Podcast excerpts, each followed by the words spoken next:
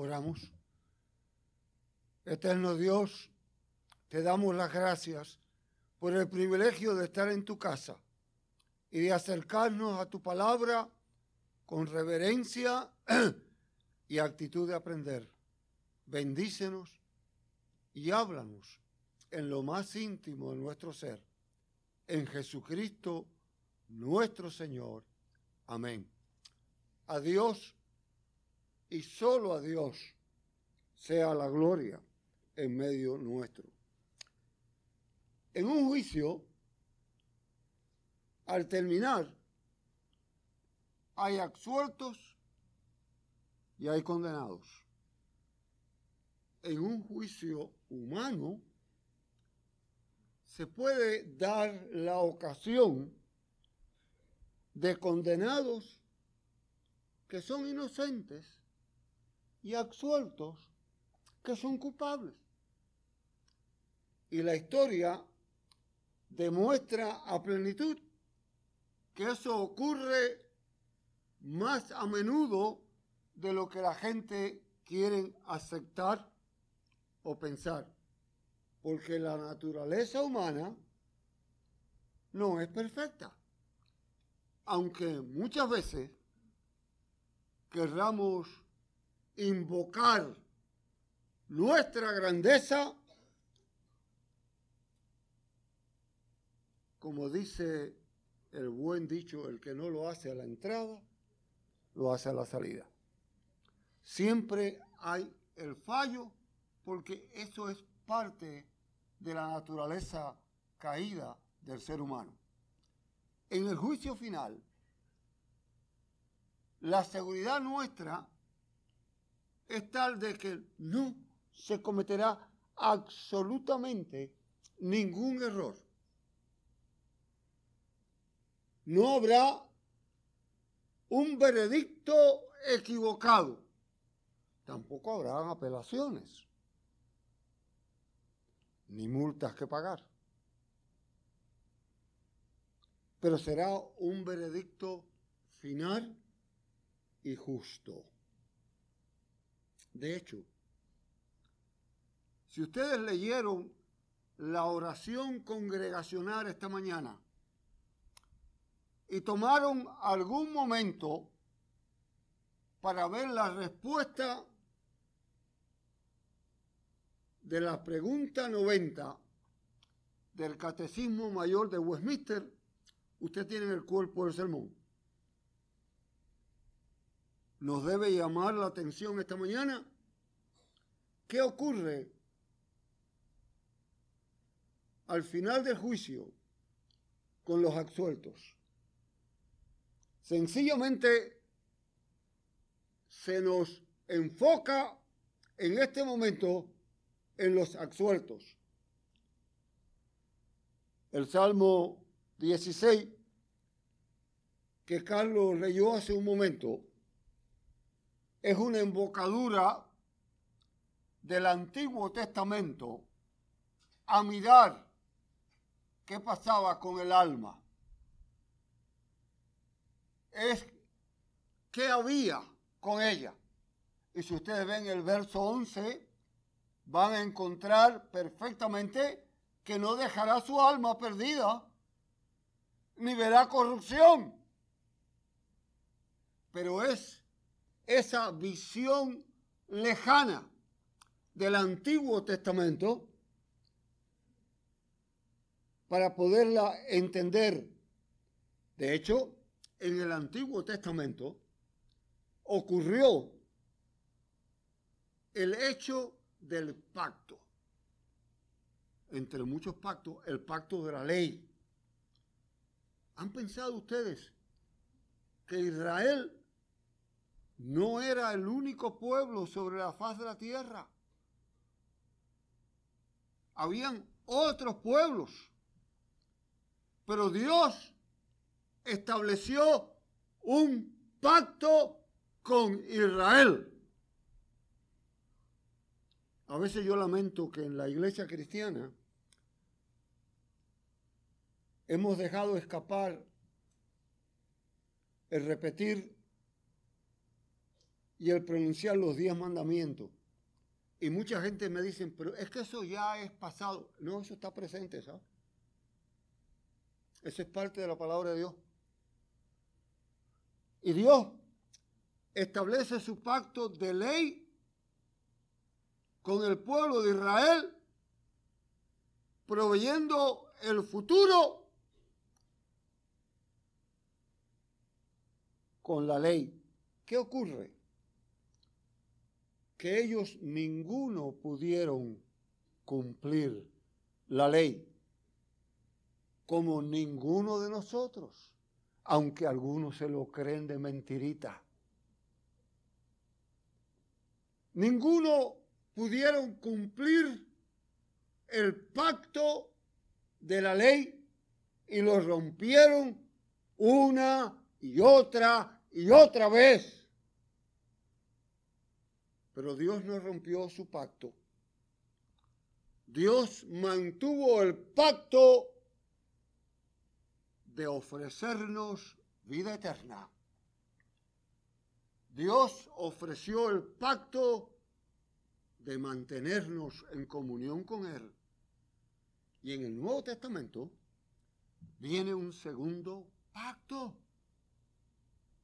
el pacto de la gracia. ¿Y cuál es el pacto de la gracia? Dios no anula el pacto de la ley, pero para poner en práctica el pacto de la gracia es menester que alguien lo cumpla. Es menester que se cumpla a plenitud. Y aquí viene el rol maravilloso de Jesucristo, el Hijo de Dios. Dios hecho hombre, con todas las necesidades del hombre, se enfrenta al pacto de la ley y lo cumple a plenitud. Jesús cumple plenamente el pacto de la ley y paga el precio del juicio tuyo y mío y de los que vivieron antes que nosotros y los que vivirán después de nosotros. Él paga todo el pecado en su cuerpo. Por eso al acercarse a la Semana Santa, ustedes van a escuchar en el Viernes Santo esa expresión, Elohim, Elohim, lama samatache. Dios mío, Dios mío, ¿por qué me has abandonado? El peso del pecado del mundo cae sobre el justo y el pacto de la gracia toma forma, toma cuerpo. Y por eso el velo en el santuario que separaba el lugar santo del lugar santísimo se raja la mitad. Porque entramos en el pacto de la gracia. Encontramos absolución no por el cumplimiento de la ley, sino por el pago de Jesús, dándonos a nosotros el beneficio de la gracia. Teniendo eso claro, es importante ver qué ocurre entonces con los absueltos. Ustedes ven en la respuesta que ustedes leyeron hace un momento, lo que ocurrirá con los miembros de la iglesia invisible. Esa es otra doctrina que tocamos de vez en cuando, pero que debiéramos tocar más profundamente. La iglesia se manifiesta en dos alas, la iglesia visible y la iglesia invisible. La iglesia visible está compuesta por todos los que forman parte de ella, millones y millones y millones en el mundo. Todo aquel que se incorpora a ella es parte de la iglesia visible, pero solamente son parte de la iglesia invisible aquellos que en su corazón han sentido arrepentimiento, aquellos que han dejado el mal camino y han mirado hacia el futuro con la esperanza plena de estar en Cristo. No importa qué tamaño sea de una congregación, siempre hay gente de la iglesia visible y siempre hay gente de la iglesia invisible. Por eso se nos dice que dejen el trigo mala hierba a crecer juntas. Y al final serán separadas. Miembro de la iglesia invisible se mantiene, se sostiene y se aguanta. Todos los seres humanos hemos sentido la libertad, la necesidad de la libertad. Algunos ilusoriamente la suscriben a la libertad momentánea política, que es importante. Y yo personalmente creo que hay que defenderla con uñas y dientes. Pero no es determinante. Hay gente en lugares libres que son esclavos. Y hay gente en lugares esclavizados que son libres. Porque la verdadera libertad viene del Espíritu. La verdadera libertad viene de adentro. La verdadera libertad viene de romper las cadenas que nos atan.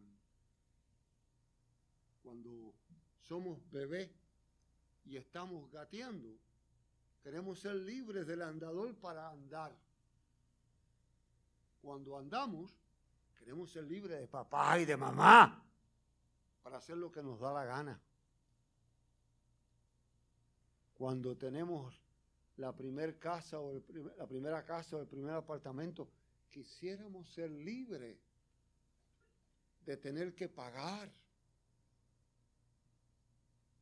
Cuando llegan los hijos, añoramos el momento de la libertad de poder hacer lo que no hacemos ahora. Cuando el nido se queda vacío, lo añoramos, lo necesitamos. Comienzan las dolencias las enfermedades, los percances, las caídas, los rechazos. Y quisiéramos ser libres de ello. Pero en vez de ser, nos esclaviza más, nos tortura más. Todos, aunque no lo aceptemos muchas veces,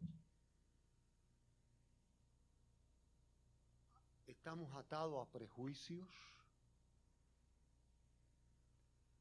a malas interpretaciones, a gente que nos aprecian y gente que no nos aprecia. Estamos atados a circunstancias sociales, económicas, políticas, y estamos siempre atados a algo. En mi primer pastorado, yo conocí una pareja, dos muchachas gemelas. Una, una de las mujeres más prominentes del pueblo, ocupando en educación posiblemente una de las posiciones más altas. Después de conocerlas y de estar cerca, me invitó a su casa. su hermana gemela, estaba totalmente deforme, había nacido deforme, sus manos, sus piernas, todo su cuerpo, pero su mente sumamente ágil. Y parte de mi responsabilidad era servirle comunión regularmente a Jane Osteiler. Poco a poco fuimos estableciendo amistad. Y bien rápido yo encontré que Jane me decía, pastor, yo quiero ser libre. En mi mente joven e inexperta, yo pensé que ella quería ser libre de aquella cama. Tenía cuarenta y pico años, toda la vida.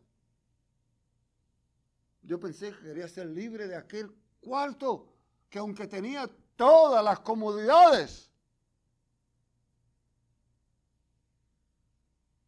la aprisionaban. Ya en la amistad, un día me pregunta, ¿y tú quieres ser libre? Yo pensé que yo era libre. Yo le dije, sí. Pero vino la segunda pregunta. ¿Para qué tú aspiras a ser libre? ¿A qué tú aspiras? Y la mente mía, que siempre estaba, salió inmediatamente. Yo quiero ser libre para ver la iglesia crecer, desarrollarse, tener nuevos programas, avanzar, toda aquella ilusión de joven. Y ella me dijo, ¿cómo lo vas a lograr? Dijo, con mucho trabajo, con mucho sacrificio y con mucho apoyo. Ella se sonrió y dice, yo también tengo aspiraciones. Ser libre de este cuerpo. Ser libre de estas dolencias. ¿Cómo lo voy a lograr? Con la muerte. ¿Para qué lo voy a lograr? Para ser libre de prejuicios, de malos pensamientos, de un cuerpo que me ata. ¿Sí? Yo aspiro a ser libre para que el Señor perfeccione la obra en mí, en su presencia. Han pasado por lo menos 50 años y yo puedo ver la cara de Jane. ¡Qué lección! ¡Qué lección magistral de teología! mejor que la de seminario, de alguien que había sido formado en la fe, alguien que había sido guiado en la fe y podía aspirar a ese momento. Al fin libres. Nos dice la escritura que serán levantados los cuerpos y los que quedaron en tierra serán tomados en nubes e irán a la presencia del Señor. Y allí escucharán la voz clara del Señor.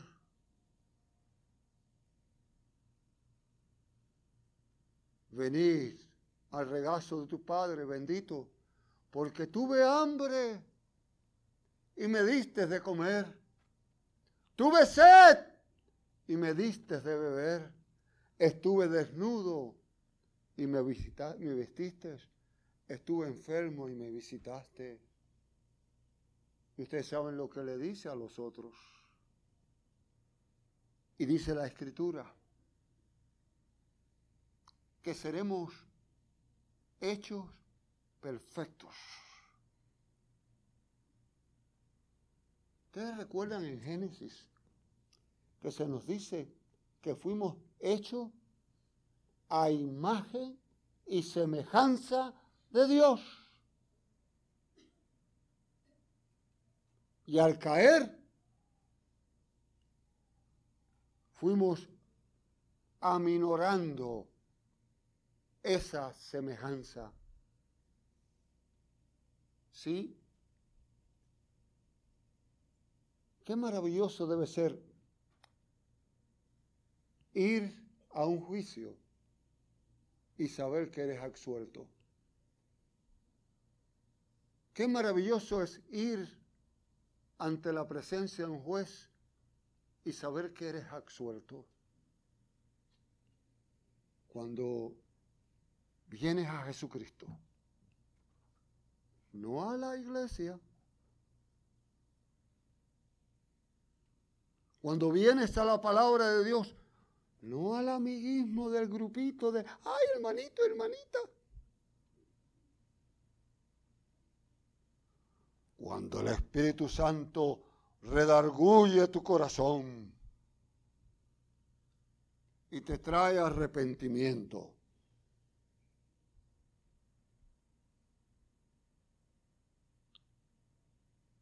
Allí recibes la paz del Señor y recibes que aunque estás atado a un cuerpo, atado a una situación, atado a unas molestias, amarrado a unos prejuicios, se acerca el momento en que serás libre y estarás en la presencia de Dios para siempre jamás. Yo no sé alguien que se canta incrédulo. Yo no sé alguien que se llama ateo. ¿Cómo puede ir al cementerio y entregar el cuerpo de su madre o de su padre?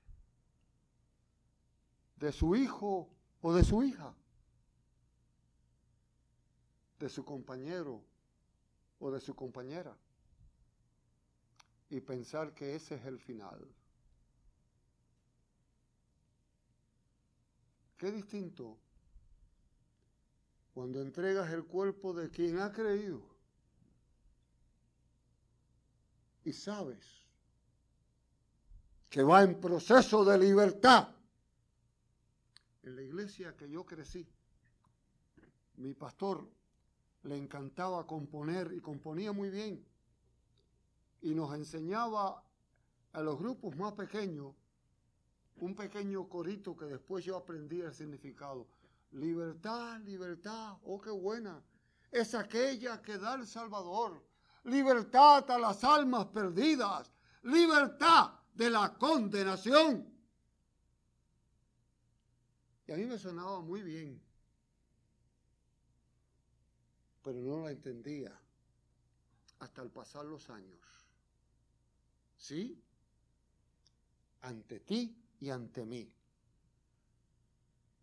está un llamado a la libertad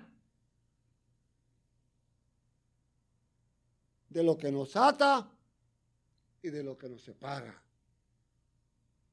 Y ningún lugar mejor para encontrar el camino que la santa palabra de Dios. Sí, mi familia, tenemos dolencias, tenemos dificultades, problemas de familia, problemas de pareja, incomprensión, dificultad. No nos vencerán porque al final seremos libres por la gracia de Dios. Amén. Gracias Señor por tu palabra, por tu presencia, por tu amor que sobrepasa todo entendimiento en Cristo Jesús. Amén.